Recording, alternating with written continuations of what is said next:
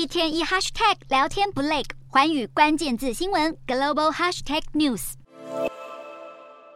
街道两旁建筑直直坠入地面，此时此刻，数以万计的人在睡梦中死去。土耳其当局不断释出7.8强震袭击当下的震撼画面。当地时间十三日，土叙百年大地震已经届满一周，对多数的灾民来说，他们这一个礼拜内就尝尽了家园毁灭、家庭破碎的悲痛。强震幸存者们尽管暂时逃离死神的魔掌，但被救出来后，等着他们的却是严寒与饥饿。许多医疗与民生设施全部被地震摧毁，灾民们现在面临天寒地冻和缺粮的双重威胁，只能依靠人道救援机构的救济才得以存活下去。土耳其和叙利亚百姓当前面临的困境还不仅于此，百年强震摧毁许多国家重要基础建设，引发二度灾害。其中，土耳其南部沿海地区最重要的商港伊斯肯德隆港就在地震袭击当下发生致命火灾，烧了好几天。尽管震后一个星期大火已被熄灭，但是依然可以见到港口上空浓烟弥漫天际。多数港口建设不是被震垮，就是被烧毁，已经造成数百万美元的损失。但更惨的是，港口被迫关闭，可能要等待好几个月月甚至几年时间才能恢复营运。在此期间，土耳其贸易和供应链将受到严重阻断，而各国运送的纾困物资更难以及时到达，让本已困境重重的救难行动难上加难。